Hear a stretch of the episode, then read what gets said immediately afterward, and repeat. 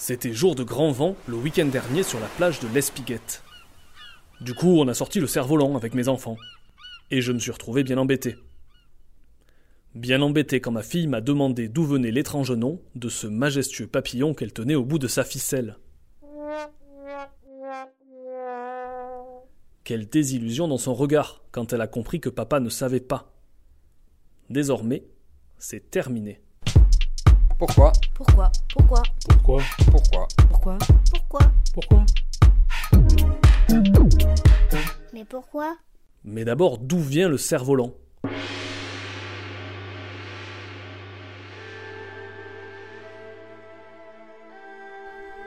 Les historiens datent son apparition au IVe siècle avant notre ère, en Chine. Autant vous dire tout de suite qu'à l'époque, la géniale invention de l'Empire du Milieu n'a pas grand-chose à voir avec le cerf-volant de ma fille. Pour le croiser, il faut s'aventurer sur les champs de bataille. Et oui, le cerf-volant est une arme militaire. Il sert avant tout à évaluer les distances, transporter des messages au-delà des lignes ennemies ou effrayer le camp adverse. Dans ses récits, Marco Polo indique même que certains cerfs-volants pouvaient transporter du matériel et des hommes.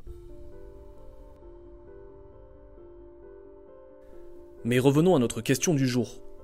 Pourquoi le cerf-volant a hérité en France de cet étrange nom? Je vous préviens, c'est un peu le téléphone arabe, mais version occitano-chinoise. Lors de leur voyage en Chine, les Européens rapportent des récits de défilés de dragons volants, symbole très répandu en Asie.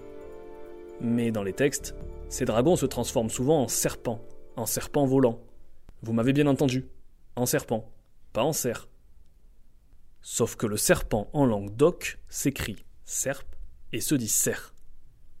Dans une grande partie sud de la France, on se met alors à parler de cerf-volanta. Et progressivement, alors que le cerf-volant change de forme, il change aussi de nom. Le mammifère roi de la forêt n'a donc pas grand-chose à faire dans cette histoire.